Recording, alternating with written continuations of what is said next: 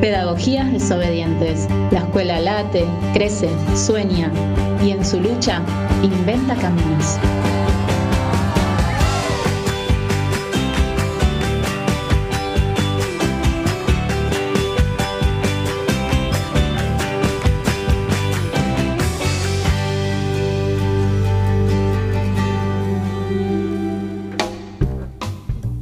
Buenas tardes a todos, a todas y a todes.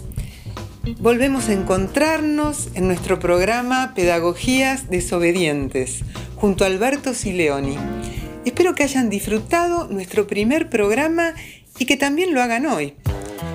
Hola Alberto, ¿cómo estás? Susana, ¿cómo te va? ¿Cómo andás? Contento, contento por, por ese primer programa que ha salido muy bien. Felicitaciones, felicitaciones. Vos sabés que como educadora popular pensé mucho en cómo será volver a la escuela post pandemia. Aunque muchos insisten en señalar que el COVID llegó para todos y para todas eh, y que esta realidad nos iguala, eh, lo que comprobamos día a día es que la pandemia llegó para profundizar las desigualdades y pensaba qué distinto hubiese sido si el programa Conectar Igualdad no se hubiera interrumpido, ¿no? Y sí, sí, sí, este, por supuesto coincido. Este, al principio pareciera que, la pandemia es para todos, pero rápidamente distingue, ¿no? Y, profundiza desigualdades geográficas, de género, distributivas. Eh, el otro día en, la muy interesante entrevista que le hiciste a Adriana, ella también hablaba de, conectar igualdad, ¿no? Y cómo el, neoliberalismo te, lleva a una política de, destrucción, de desvínculo. Este, conectar es una ausencia absolutamente evidente. El, el neoliberalismo le robó al sistema educativo algo así como 3, y medio, 3 millones y medio de netbooks en cuatro años. Todos los años había que, incorporar al sistema educativo entre 700 y 800 mil netbooks y eso no ocurrió en 2016 a, 2019. Y acá están las consecuencias, ¿no? Hoy sería eh, un sistema educativo con más herramientas y los sectores más carecientes podrían pelearle un poco más ¿no? a, este desvínculo de, lo que es este, la educación. Disculpame, Alberto, te digo una cosita. Vos sabés que en la escuela nuestra, en el Isauro, no solamente para, digamos, para las clases, para, para, la investigación, bueno, para todo, sino también lo que, significa, lo que significó para nuestros pibes y pibas el poder conectarse, el tener un Facebook, por ejemplo, cosa que ellos no podían tener porque no tenían celular, no tenían acceso a una computadora. Bueno, el, poder conectarse con otros y otras, ¿no? Con el, eh, con el programa de turismo social, que también lo sacaron en estos cuatro años, conocían pibes de todo el país, de pronto volvían, agarraban la compu y seguían conversando con esos pibes y esas pibas. Eso era inclusión realmente. Sí, por supuesto, era dignidad, inclusión. Eh, pero te digo otra cuestión, para, para abrir un poco el foco y hablar qué pasa cuando el Estado se retira. ¿Te acordás de aquella frase desgraciada de una gobernadora de no vine a cortar cintas, no voy a abrir hospitales? ¿no? Y, y, aquí tenemos las consecuencias o, la degradación del Ministerio de Salud y su desfinanciamiento, que por supuesto nos ha llevado todo este tiempo, los primeros tiempos de la pandemia, para recuperar un sistema de salud en pie.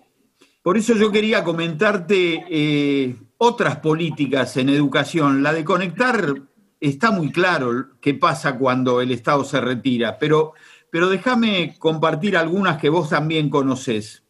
Eh, se ha cumplido 10 años de Pacapaca. Eh, lo rompieron a Pacapaca y, se, y, con, al haberlo roto se rompió una épica con Pacapaca que felizmente ahora la estamos recuperando. Eh, otro tema del cual vos sos este, testigo, el plan Fines. Ah. el plan Fines no lo cerraron. El neoliberalismo tuvo en eso una actitud muy interesante que que la definió alguna compañera del ministerio respecto de las políticas. Ella decía, no te matan, pero te dejan morir. El, neoliberalismo no cierra ninguna política, pero al plan fines te lo definancia, eliminan sedes, le sacan horarios, les impiden a las mamás ir con los hijos.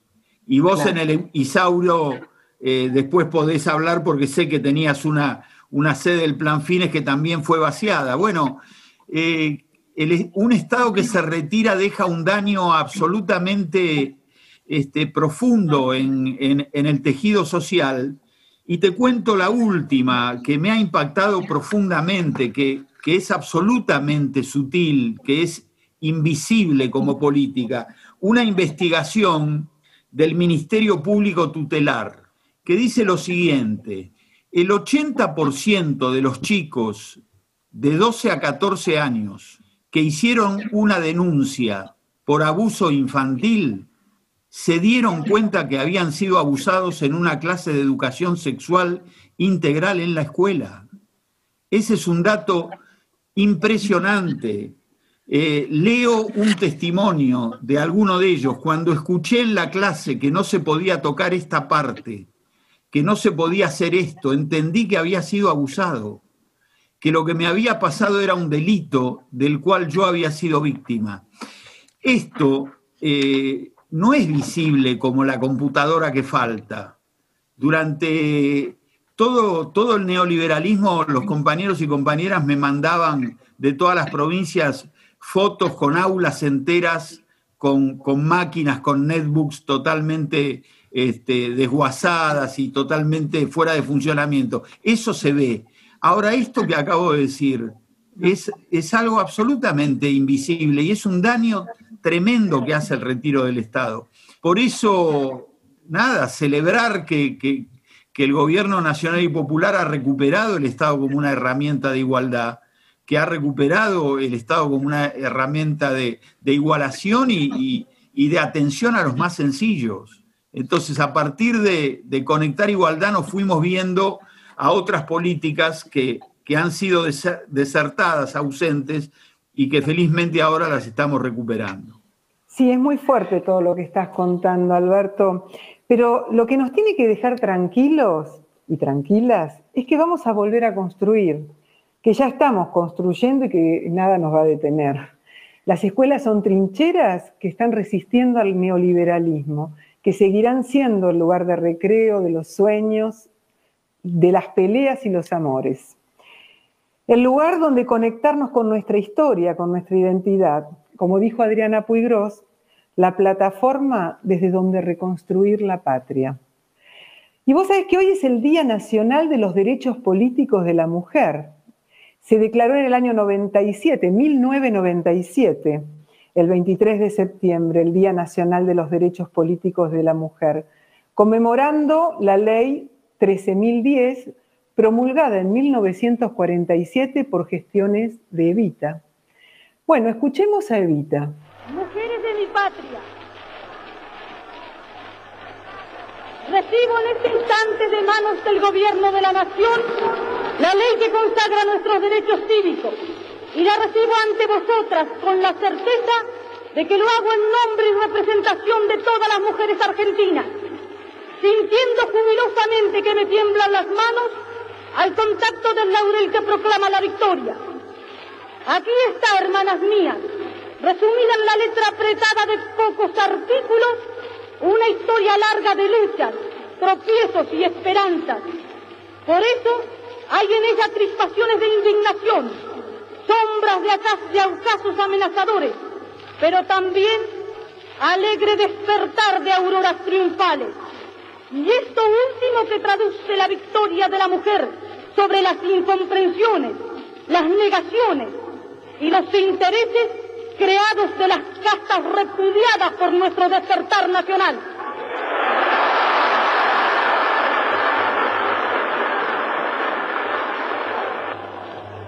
Y un líder que el destino moldeó para enfrentar victoriosamente los problemas de la época, el general Perón.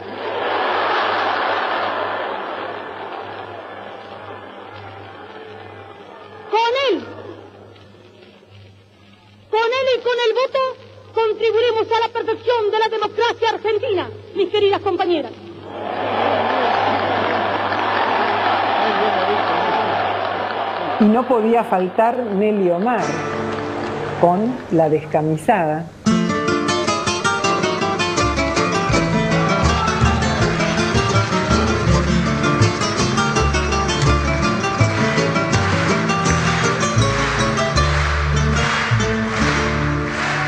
Soy la mujer argentina, la que nunca se doblega y la que siempre se juega por Evita y por Perón.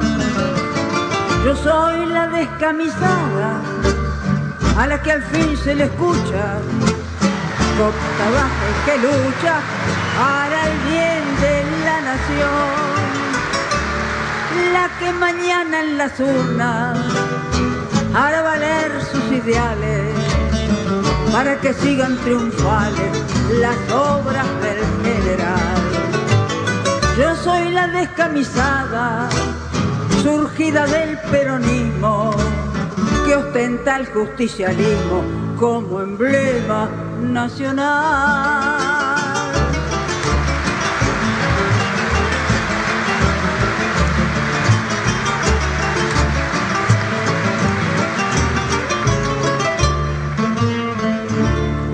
Soy la mujer argentina del 17 de octubre, la que con gloria se cubre porque es grande mi nación. Yo soy la descamisada que si es necesario un día, hasta la vida daría por Evita y por Perón. La que mañana en las urnas hará valer sus ideales para que sigan triunfales las obras del general. Yo soy la descamisada, surgida del peronismo, que ostenta el justicialismo como emblema nacional.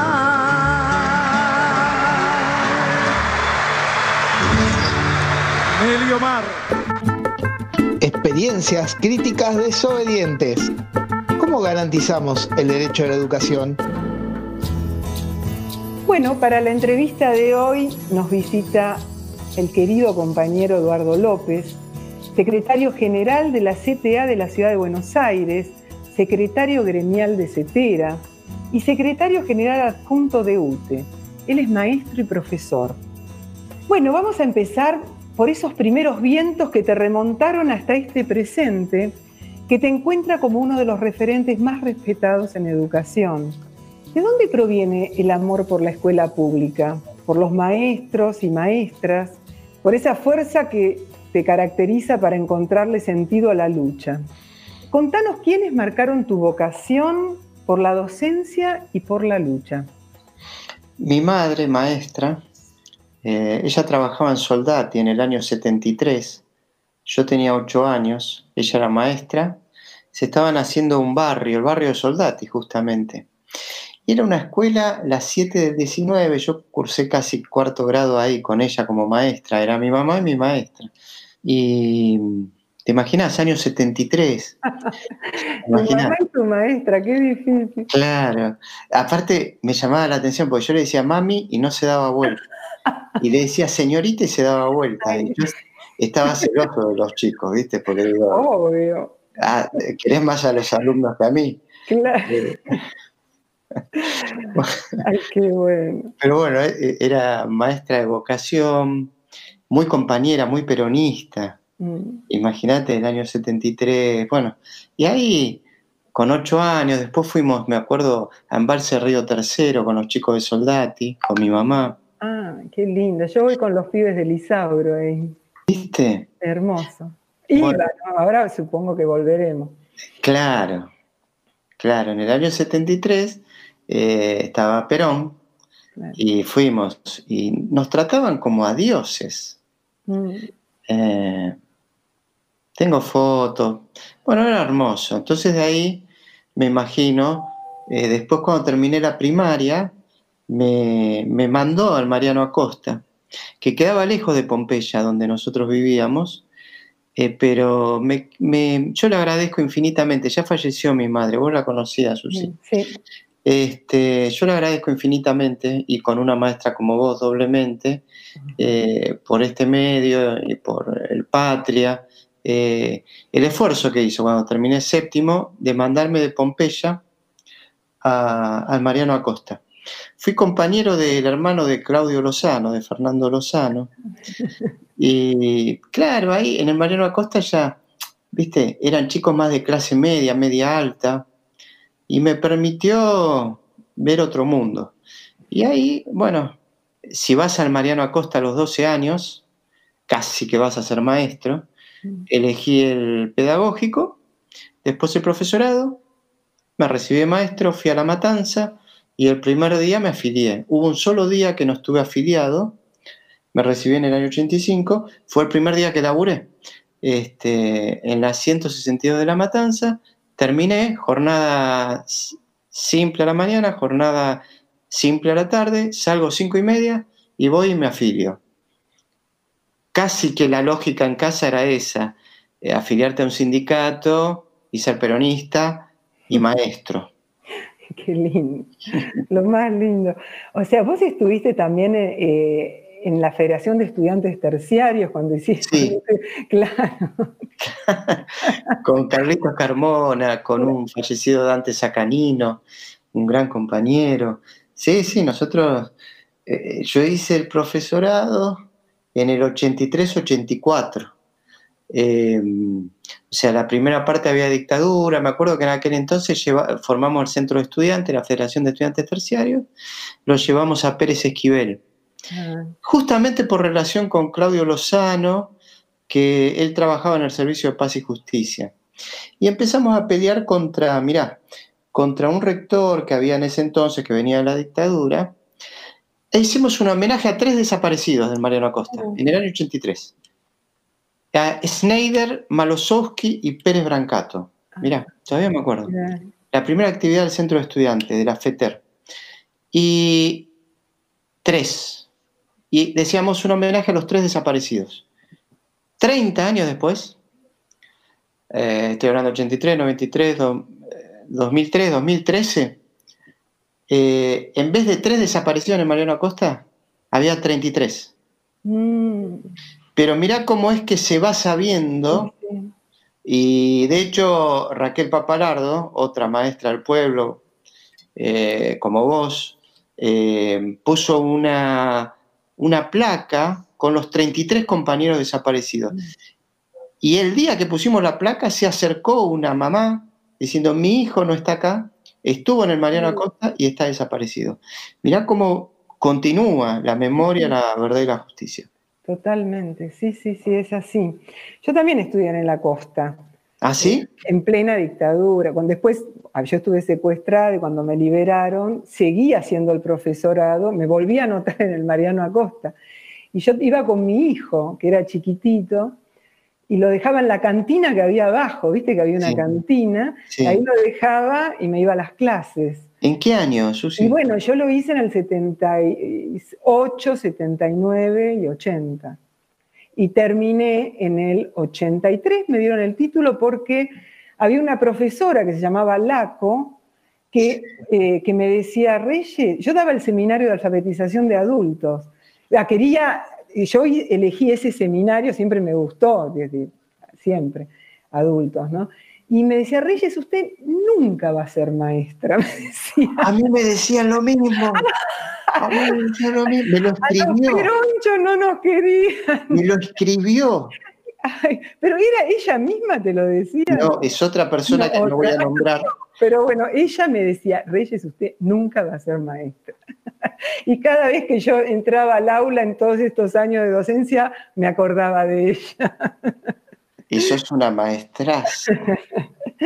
Bueno, Qué eh, bárbaro. bueno, y vos después eh, estuviste en la escuela 8 del distrito 19, ¿no? Sí, pero espera, ¿vos estuviste en el profesorado en el año 83? Ahí me dieron el título porque yo después, como tenía que rendir esta materia que no me dejaban rendirla porque me bochaban, bueno, cuando ella se enfermó la pude rendir y recién me dieron el título en ese año. Yo tengo el título del año 83, pero no iba a cursar, yo ya había cursado todo. Ah, porque casi fuimos compañeros, si no, claro. yo fui compañera de Narodowski. Claro. Narodowski. yo fui compañera. Sí, sí. Así que bueno, bueno, sigamos. bueno, después vos estuviste en la escuela. A ver, pero, yo quiero aclarar a los oyentes. A mí me está haciendo un reportaje Susana Reyes que todos tendríamos que hacer el reportaje a ella porque su historia es apasionante, coherente, compromiso, eh, mucho, la verdad, es muy generosa, pero sos una leona, te lo dije mil veces. Es una compañera que si pasan por Paseo Colón, van a ver esa escuela, que ella resistió, la querían, eh, no sé, destruir esa escuela, la Rete y Macri, y, Paseo Colón es ancha y ahí se angosta. Por supuesto, diste una lucha con los compañeros de derechos humanos, pero eh, pudieron hacer todo lo de Paseo Colón menos destruir el Isauro Arancibia. O sea, eh, Susana, bueno, la verdad que el Patria excelente en convocarte y ha hecho milagros de compromiso educativo y hoy Macri es un mal recuerdo y el Isauro sigue enseñando, resistiendo, construyendo y soñando. Lo dije cuando te querían echar a vos, cuando los querían sacar. ¿Te acuerdas que dije? Va a haber un día que Macri va a ser un mal recuerdo y el Isauro va a seguir enseñando, resistiendo, construyendo y soñando, y eso pasó. Pero bueno, la verdad es que te había. No, es que lo que pasa es que vos siempre presente en todas las luchas, Eduardo. Eso es importante, porque vos sos un maestro, porque vos seguís enseñando, seguís enseñando y seguís defendiendo a los maestros y a las maestras, y eso realmente es admirable. Eh, y bueno, aparte, vos, por ejemplo, ellos te iba a preguntar, cuando vos estabas en la 8 del 19, sí, sí, la 8 del 19. había un compañero, un director, Carlos Prado, ¿puede ser? Sí, claro que él decía que para ser un buen delegado había que ser un buen maestro. El delegado organiza pedagógicamente a la escuela. Ahora que pasó el tiempo, ¿qué ¿vos seguís, pensás así? ¿Qué pensás de eso? Sí, él me decía eso, me tenía bien cortito. ¿Y cómo sabes eso? Bueno, no importa. Yo te cuento, vos.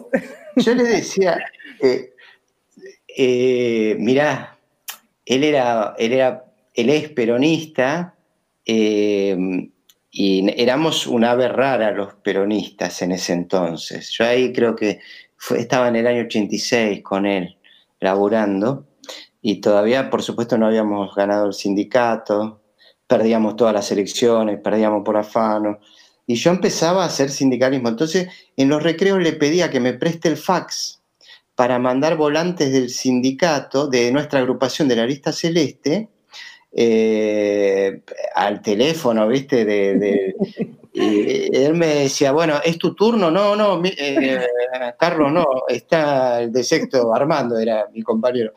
Bueno, los fax. Este, pero bueno, entonces mandaba por fax y él me decía eso y yo coincido. Este, un buen delegado primero tiene que ser un buen maestro, tiene que ser querido. Eh, no sé si lo logré, él lo lograba, él organizó la escuela, hizo una cooperativa de comedores escolares, eh, es decir, en vez de haber un concesionario, la propia escuela recibía la plata y le daba la comida a los pibes. En esa escuela trabajó Carmelo Falduto, que ahora falleció de COVID, pero mm. un maestro del pueblo. Eh, el hijo es maestrazo del pueblo, eh, Mauro Falduto. Me divertía mucho, eh, era un hermoso momento, sí, es verdad. Y siempre fui maestro del 19, Susi, de Pompeya Soldati, sigo siéndolo. Claro, porque vos sos profesor, ¿no? Ahora soy profesor de la secundaria a 10 cuadras de ahí. Qué va. 30 años después. Y te digo, conocí a mi esposa en Pompeya, Angélica una leona como vos. Hermosa. Este, compañeras. Sí. Ella cuando yo entro a la Celeste, porque vengo a Capital de provincia, eh, voy a una asamblea, era un lío, y yo veía, había muchos compañeros, correligionarios radicales de otros sectores, y me acerco uno y le digo, ¿peronistas hay? Eran como 500. Y dice, sí, tenemos una agrupación que respondemos, Mari Sánchez, qué sé yo. Le digo, pues yo vengo en Matanza y hay unos cuantos peronistas, pero acá, ahora que vine a Capital, sí, sí. Y uno me dice, venite a la Celeste de Capital, aparte de una chica muy linda, que me lo dijo Daniel López, que es mi testigo de casamiento. Y bueno, bueno, bárbaro. Dice, se llama Angélica, vas a ver. A, los 3, 4 días voy, eh, lo hacíamos en una unidad básica y yo estaba sentado, no me olvido más. Y, entra una mujer despampanante. Hermosa. Y le digo a Daniel, ¿es esa? Sí. Digo, bárbaro. Este, bueno, ahí la verdad que y entonces la primera actividad que hacemos es ir a reportear volantes al distrito 19, acá, cerca de casa. O sea, siempre en el barrio, bueno, y otras anécdotas más, pero qué sé yo, siempre en las calles de Pompeya, este, encontré el amor, encontré la educación y encontré el, el, compromiso y sigo, sigo escuchando el tren en el terraplén todas las mañanas eh, me crié en Pompeya, soy maestro de Pompeya y espero seguir en Pompeya. Qué hermoso, qué hermosa historia, la verdad. Y aparte con Angélica juntos en este camino siempre. Eh, sí, ella es una genia. son dos imprescindibles. Eh, Vos sabés lo que te quiere. sí, yo a ella. Hacer el caso de Susana, siempre me dice lo mismo. después, bueno, fue en el 88 la carpa blanca, la marcha blanca. La, marcha blanca, los 42 días de paro. Claro. ¿Ahí dónde te encontró a vos luchando? Eh, Sainz 226, Popeya, viviendo ya con Angélica. Teníamos un fitito verde que estacionábamos sobre Sainz. Y cuando Suárez Lastra nos descuenta los 42 días de paro, nos mataron, tuvimos que vender el fitito verde, que mm, que ya no andaba muy bien, pero teníamos que vivir con Angélica, alquilábamos en Sáenz 226, primero B. Eh, y bueno, tengo una anécdota muy buena porque el colectivo el 115 pasaba por Sáenz y nunca nos arrancaba el auto a la mañana, íbamos los dos para Pompeya, entonces teníamos que empujar el Fiat sobre Sainz. Y nosotros veíamos que venía el colectivo con los maestros, ¿viste? Y no queríamos que nos vean empujando el Fiat. Entonces pasaba el colectivo, bueno, no nos están viendo, pero porque esto es por audio, pero hacíamos que los saludábamos y después que pasaba el colectivo seguíamos empujando el Fiat. Eh, y ese Fiat lo, lo vendimos, eh, la verdad que eh, el, eh, Suárez Lastra nos, nos destruyó sindicalmente, no hacía provincia de Buenos Aires que no le descontaron los días, todavía nosotros éramos oposición en el sindicato, y, pero bueno, al, año siguiente hubo elecciones y ganábamos nosotros, pero estaba ahí, estaba en Pompeya y estaba justamente trabajando todavía en la 8 del 19 con Carlitos Prado. Bien, después viene, sí, eh, la carpa. Sí. Y bueno, ahí, si te digo, Delia Bisuti, Tito Nena, eh, bueno, eh, compañeros con los que compartiste, ¿no? Ese momento. Grandes compañeros, ellos, cuando nosotros ganamos el sindicato, encabeza la compañera Delia Bisuti, queridísima compañera. después la sucede en otra elección eh, Tito Nena, queridísimo compañero también. Y después yo, eh, y ahora ganó la elección, la mejor elección de la historia, eh, a nivel, por el 80% de los votos. la verdad que yo cuando asumí en el año, tuve nueve años de mandato, pero lo, dije, la verdad que asumí en el Bauen y dije, eh, quien, quien, me incorporó a la militancia, cuando yo entré, bueno, esta anécdota que le, puse otro mate, pero quien militaba de antes y quien, eh, quien merecía estar acá, dije cuando asumí hace 10 años, es Angélica. Hay un video mm. de eso. Y bueno, se hizo justicia. Eh, la verdad, apenas yo soy el marido de ella. ella, ella es la verdadera militante. No, los dos son. Eh, bueno, estos cuatro años de macrismo, realmente, bueno, todos vivimos en las escuelas esta situación terrible, ¿no? inclusive hasta la poca comida, desde la poca comida hasta la falta de conectividad, hasta, bueno, eh, eh, y digamos, cuando todo hacía pensar, digamos, después del, festejo de las elecciones de fin de año, cuando todo hacía pensar que íbamos a poder reparar todo este daño, llega la pandemia, ¿no? Eh, cuarentena, escuelas cerradas, eh, pero los maestros y maestras que siguen trabajando desde sus casas, ¿no? Y que el virus, lejos de igualarnos, como dicen todos, ¿no? Que el virus es para todos, no. O sea, lo que hizo acentuó las desigualdades, ¿no? Sí, sí. Eh, en la ciudad hay 6.500 chicos y chicas que no tienen computadoras, ¿no? Mm. que no, pueden, no tienen conectividad.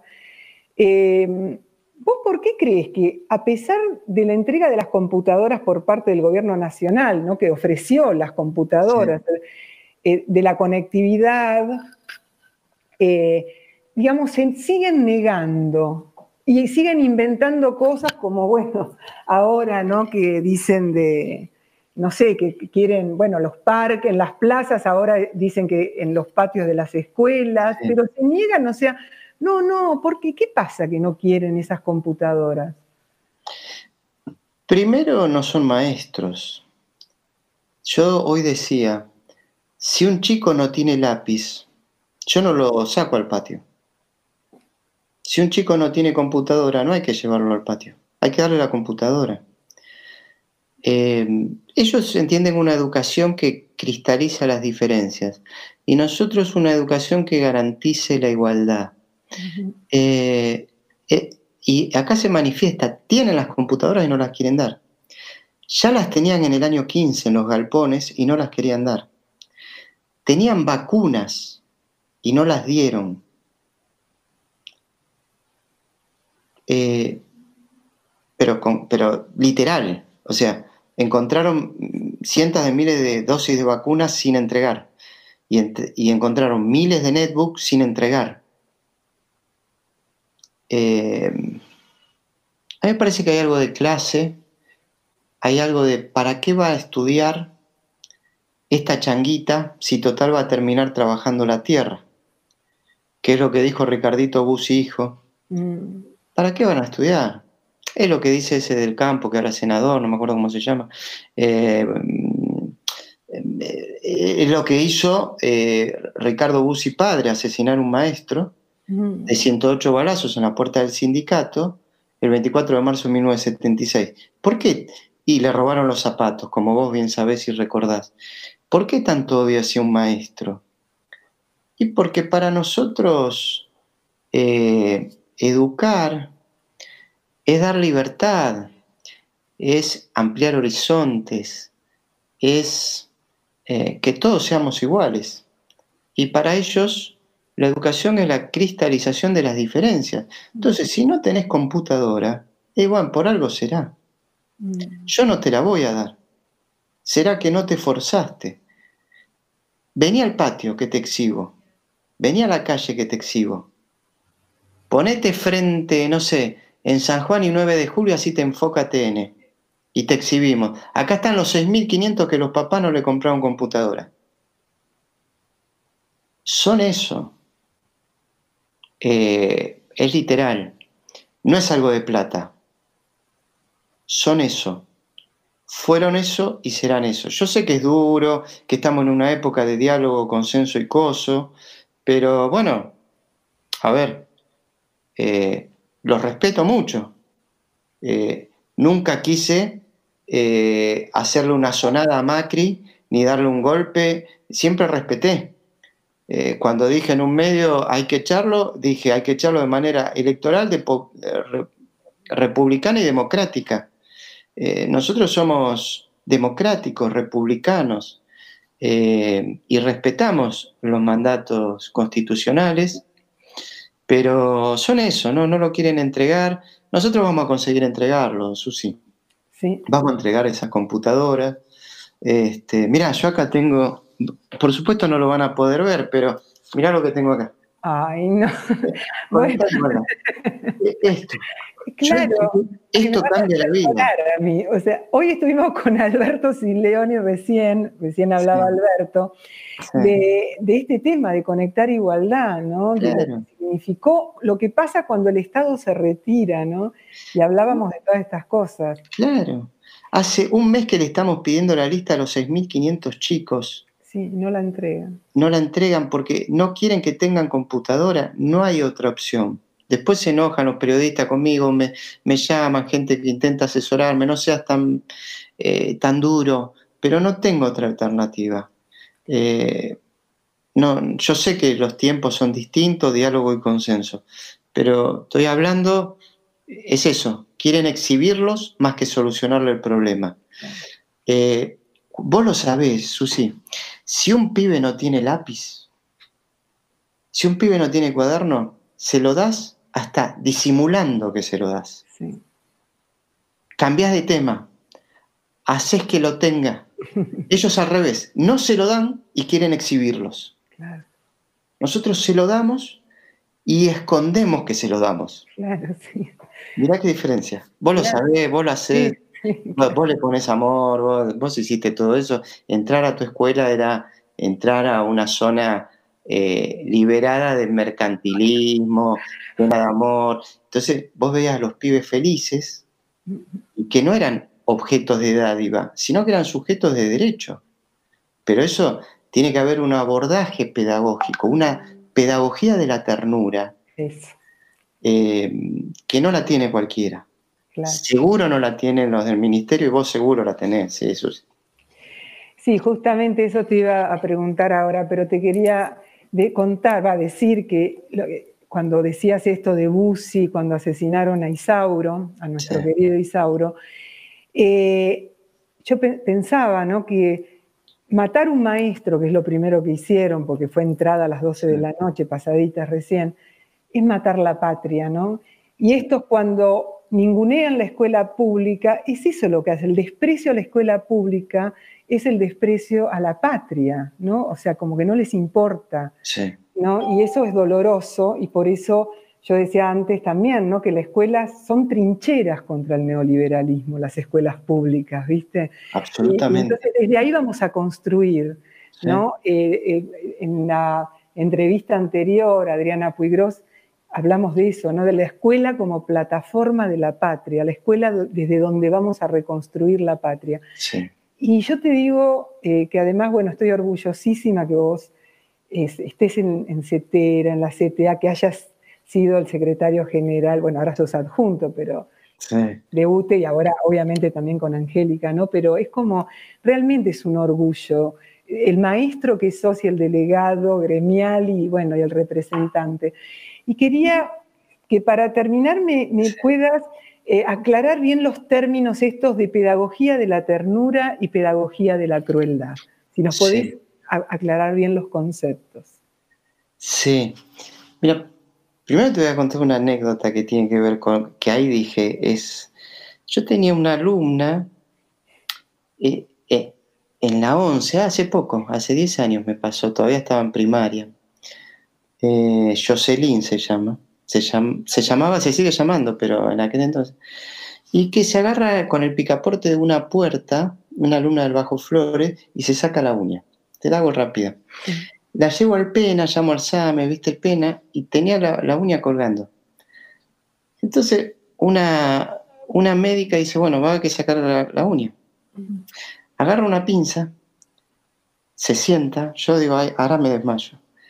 Le saca la uña. Cuando le saca la uña, la chica, la nena, Jocelyn, grita, profesor. ¿Entendés? Digo, era del primer día de clase casi. No, no me muero. Es decir, no, no dijo Dios, No, no. como diciendo, ayúdame, ¿yo qué iba a hacer? Digamos, Ser maestro. Y Claro, profesor, eh, podía ser yo, podía ser vos, podía, era un delantal blanco que estaba ahí. Es decir, no me conocía, no era, no era mérito mío, era el delantal blanco. Y pedagogía de la ternura es el Isauro. Mm.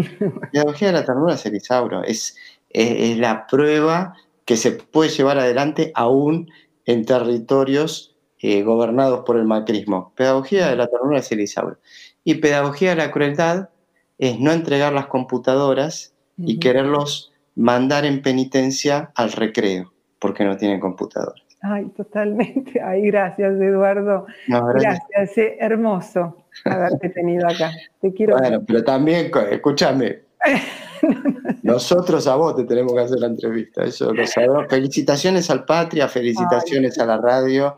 Eh, vamos a difundir, sabemos el laburo que hicieron, que vienen haciendo, así que a disposición. Gracias, Edu. Un beso grande. Chau, chau.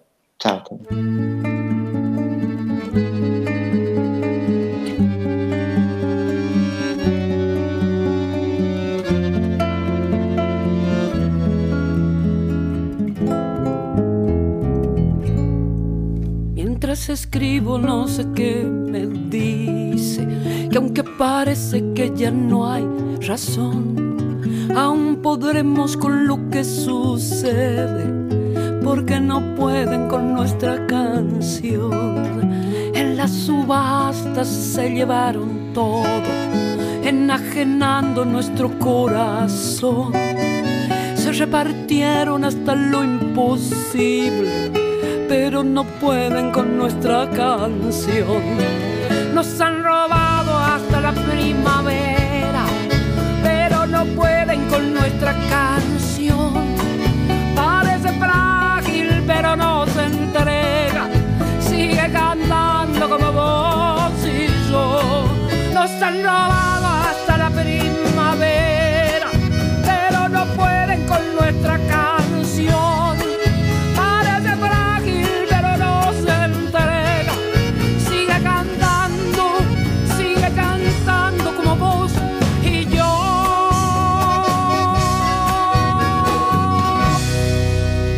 Teresa Parodi resistiendo.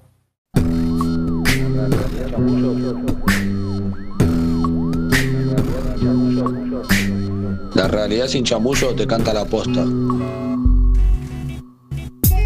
Hola, eh, mi nombre es Fabián Romero, tengo 30 años, soy estudiante de la Escuela Isauro Arancibia en Capital Federal. Actualmente me encuentro en el Centro de Integración Social Milagro Salas, pero anteriormente me encontraba en situación de calle. Hoy le vamos a pasar a dar instrucciones de cómo sobrevivir en la calle cuando nos pinta el hambre. 1. Tengo hambre. 2. Voy al mercado a rescatar verdura, pan, aceite, fideos, pollo y condimento para darle gusto a la comida. 3. Si tengo algo de plata, me compro un queso rallado. 4. Busco una lata de puré de tomate de 4 litros y la hago abrir en un bar. 5. No la lavo para conservar el gusto de tomate. 6. Dejo las cosas en la ranchada. 7. Salgo a conseguir maderas y diarios. 8. Cuento cuántos somos y busco tenedores, cucharas y platos. 9. Si no tengo, corto una botella de plástico o pido de McDonald's. 10. Prendo el papel y pongo las maderas. 11. Si se larga a llover, hacemos un techo con chapas. 12. Yo para no mojarme me pongo una bolsa de consorcio. 13. Se pica la verdura y se pone en aceite caliente. 14. Cuando la cebolla está transparente, ponemos las alitas. 15. Condimentamos y revolvemos un buen rato. 16. Para servirnos necesitamos un buen cucharón. Si no hay, pedimos prestado a algunos buenos vecinos. 17. Preparamos un jugo y alguien se acerca a pedir hielo con respeto en McDonald's. 18. Nos sentamos en una ronda y compartimos la comida en familia, lo que somos toda la ranchada. 19. A comer. Bueno, me voy despidiendo. Pero antes, les queremos invitar a los chicos y chicas de todo el país a que nos cuenten sus experiencias.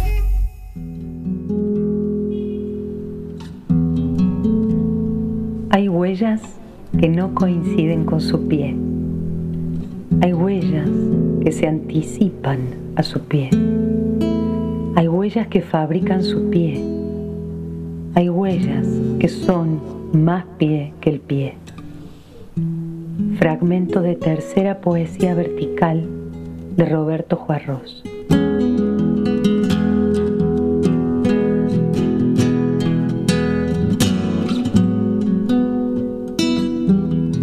Las tizas de nuestros maestros siguen escribiendo.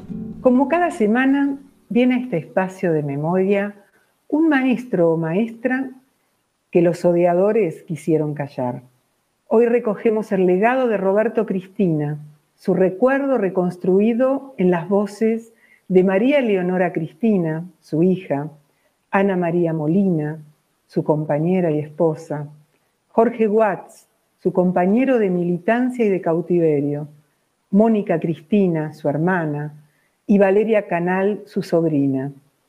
Nuestro agradecimiento a ellos que por compartir con nosotros distintos momentos de nuestro querido compañero. Roberto Cristina, maestro del pueblo. Para él ser maestro significaba engrandecer la patria. Así les dijo a sus padres cuando apenas tenía 12 años, afirmando su vocación. Maestro del barrio de Flores, en la ciudad de Buenos Aires, dirigente sindical y secretario general de Vanguardia Comunista pero sobre todo un militante que sentía que la patria es el otro. Yo soy Mónica, hermana de Roberto Cristina.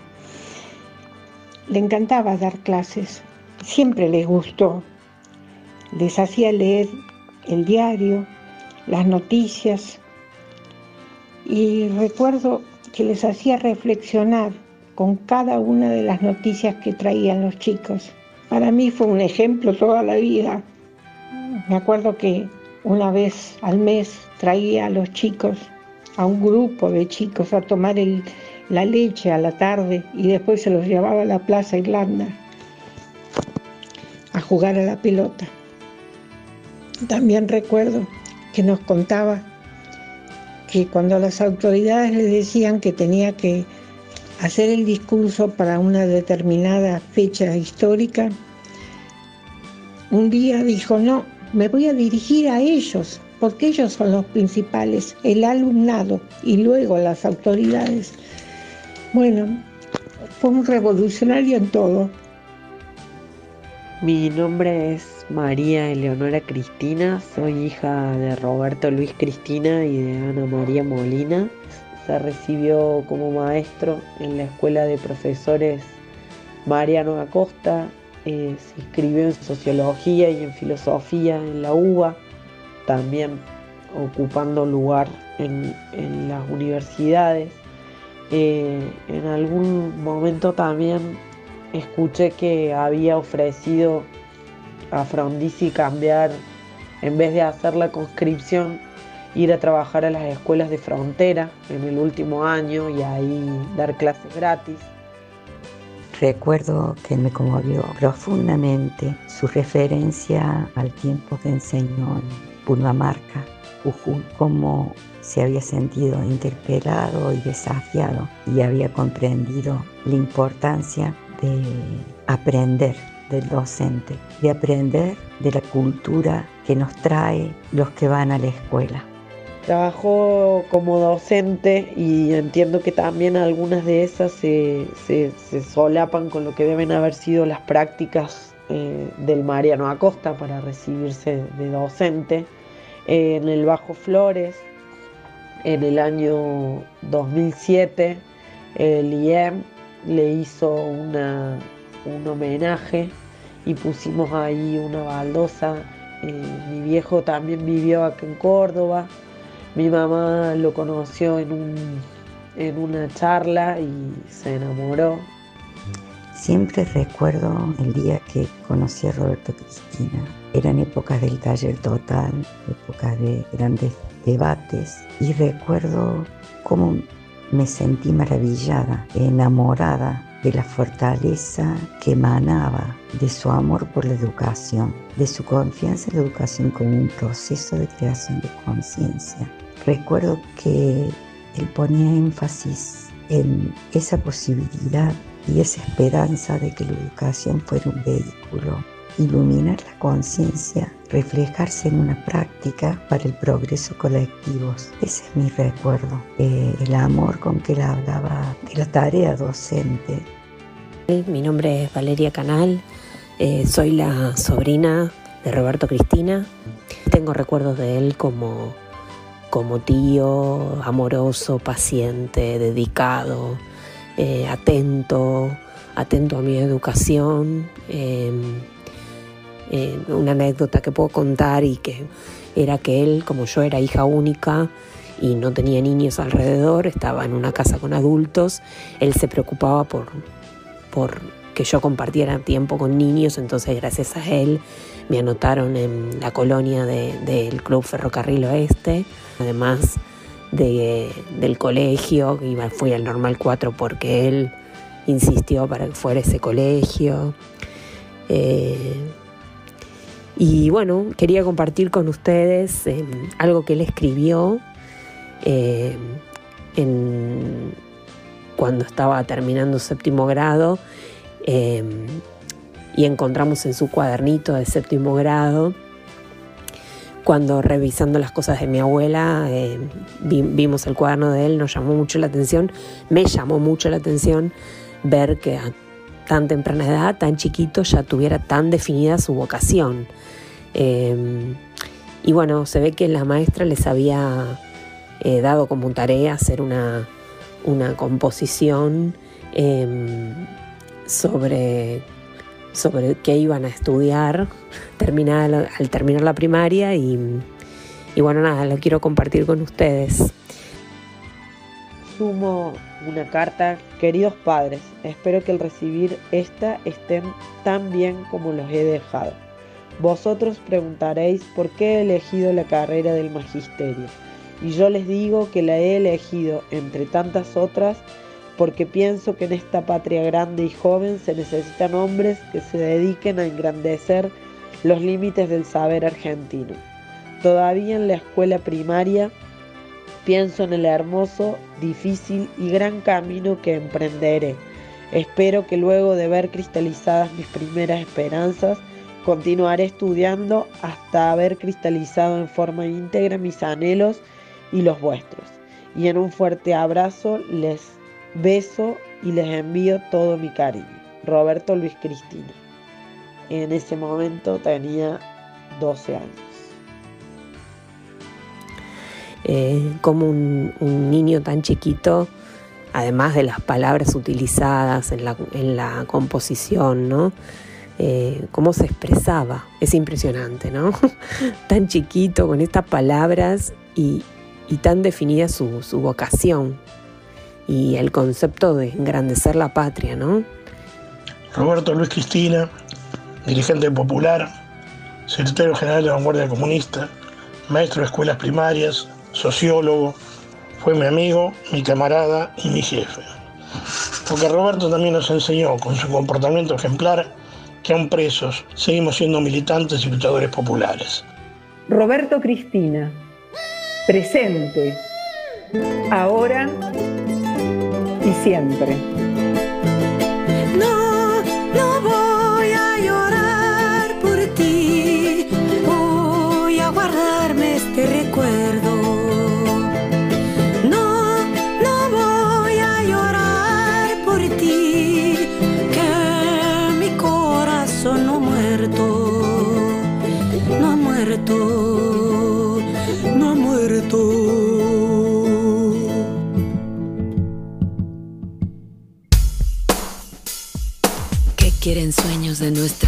Vislumbres de cada guerra, donde los dientes de un zapoteca liberan sueños de mezcal. Que lo malo se va a acabar, que lo bueno ya va a empezar. Ya no quiero llorar de pena, solo quiero cantar a sus cenas. Que el cielo me quiere cantar, que el cielo me quiere cantar. Platicaba la espuma al mar, Y en los ojos que estaban llorando, y en los puños que se cerraban, y en el viento que se crecía, mariposas que ya no volaban, y una guerra tapar con su manto, unas calles con hombres quebrados, donde manda la ley de la selva, donde fueron las cosas buenas. Yo te culpo por el silencio, en la culpa de una mirada, yo te busco como testigo Es un caso sin juez ni balanza. Yo te busco por el bordado de mujeres y de poetas. El discurso que causa preguntas, el tejido de servilletas. Justicia. Te busqué en la calle, te busqué en el diario, la televisión, en las voces sordas de los tribunales. Justicia. Te busqué en las caras, te busqué en las bocas, te busqué en las mentes, te busqué en los ojos de nuestras ciudades.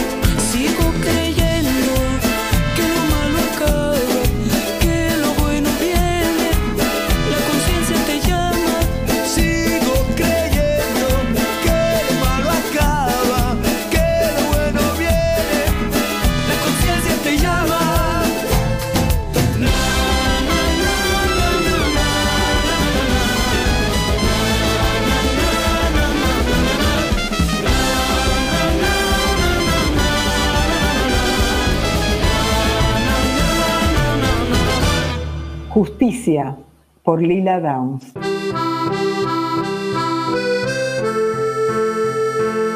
Buenas noticias trae el viento del sur.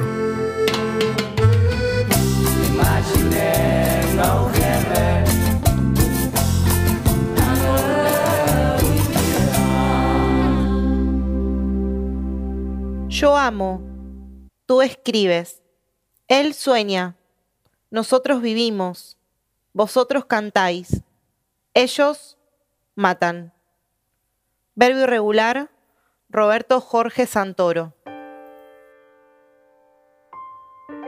Iniciaron el año lectivo con una pandemia que sacudió al mundo, creando temor y desasosiego.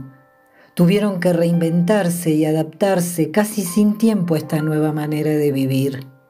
El COVID-19 les mostró una realidad que muchos conocían, pero que otros muchos quisieron ocultar. El cierre de escuelas provocó pérdida de aprendizaje, aumento de la deserción escolar y una marcada desigualdad. A esto se sumó la crisis económica que afecta a muchísimos hogares. El vaciamiento tecnológico en las escuelas y la diferencia cada vez más marcada entre clases sociales golpearon crudamente en el rostro de una sociedad cada vez más empobrecida y una clase dirigente cada vez menos empática. Hoy, ellas y ellos toman la voz de cientos de estudiantes y docentes de todos los rincones de la provincia de Jujuy, que buscan ser parte de la solución y no del problema. Quieren y exigen ser escuchados, conformar una mesa de diálogo que tome en cuenta la situación que están atravesando. Es por ello que convocan a todos los docentes y estudiantes de los tres niveles a acompañar este movimiento para consolidar políticas educativas más favorables, más sólidas y más equitativas, sin olvidar que la educación es un derecho de todos y todas. Federación de Centro de Estudiantes Jujeños, MUS, Movimiento de Unidad Secundaria, OPDS, Organización Provincial de Estudiantes Secundarios. Hola, buen día para toda la audiencia. Sí, mi nombre es Fernando Soto, soy de Jujuy, eh, de una localidad del interior que se llama El Carmen. Soy vicepresidente de la Federación de Centros de Estudiantes, la cual fue conformada este año, a principios de año, más o menos cuando empezó la pandemia. Y el objetivo era, sigue siendo, digamos, plantear esa postura de, de los estudiantes secundarios con respecto a las clases, ¿no? Y también era consolidar la unidad, en el sentido de que capital y el interior también puedan ser parte y sentarse en esa mesa a, tomar decisiones en conjunto y armar un gran colectivo. Hoy, bueno, tenemos aproximadamente 64 colegios afiliados a la federación eh, de toda la provincia, tanto el norte como, digamos, el ramal, los valles, eh, de toda la provincia. También hay otro movimiento que se llama el MUS, que es el Movimiento de Unidad Secundaria, y eh, OPDES, que es de alumnos autoconvocados. Lo que estamos pidiendo básicamente es que es armar una mesa de unidad en la cual no solamente nos podamos sentar los alumnos, sino también se puedan sentar los profesores, los maestros, todos los actores de la educación de Jujuy, ¿no? Y que ya deje de ser tan burocrática la decisión, que solamente la tome la ministra y ni siquiera se nos pregunte y nosotros siempre tengamos que acatar. Entonces estamos pidiendo eso y la solución que planteamos es que, bueno, que si bien se tome el examen integral al final, pero que sea con igualdad de condiciones, ¿no? Porque consideramos que no hay igualdad de condiciones. Porque si se toma el examen final en diciembre integrador, algunos lo van a poder dar, lo que participaron de las clases virtuales todo el año, pero aquel que no pudo por diferentes situaciones, ¿no? Por ejemplo, la conectividad, que es uno, si no el principal problema, lo psicológico, eh, muchos compañeros y compañeras tienen familiares con COVID, otros tuvieron que salir a trabajar para ayudar en la economía del hogar. Entonces se hace muy complejo y lo que estamos pidiendo es que desde diciembre hasta marzo, si vos querés, eh, se le dé la posibilidad a esos estudiantes, chicos y chicas que, que no están en igualdad de condiciones y se los prepare para que recién en marzo, ya preparados, se le tome ese examen integrador, ¿no? Así que esa es básicamente con las propuestas que nosotros vamos, pero eh, yo creo que lo principal es armar una mesa de diálogo, de unidad, donde, como te digo, nos podamos sentar todos y que vaya, y que, bueno, yo soy promo 20, digamos, y, y el objetivo también es como que esa mesa de unidad que se conforme quede para las futuras promos. Bueno, hemos llegado al fin de nuestro segundo programa y en esta segunda entrega quiero contarles que ninguno de los que hacemos este programa somos gente de radio. Todos somos maestros, maestras, profesores, profesoras de Lisaura Arancibia. Por eso cuando Rita Cortese, a quien le agradecemos infinitamente la confianza depositada en nosotros, nos convocó para hacer este programa, lo tomamos como un gran desafío. Como todo lo que hacemos nos impulsa el amor por la escuela pública, el compromiso con nuestra patria y nuestros estudiantes. Agradecemos al Instituto Patria, a Claudia Villamayor, directora de la radio, a Gabriela Corral, a Ricky, Bruno, técnicos del Instituto Patria. Este programa es el fruto de una construcción colectiva como lo es nuestra escuela. Nuestro equipo está integrado por Martina Matusevich, Graciela Piombo, Daniela Rodríguez, Juan Pablo Mantelo, Evangelina Aguilar, Fiorella Cotuño, Sabrina Marino y quien les habla, y fundamentalmente por nuestros y nuestras estudiantes. También agradecemos a Candela, que nos hizo el logo del programa. Esperamos que les haya gustado este programa y si así fue, nos encontramos el próximo miércoles a las 20 horas para seguir contando historias desobedientes.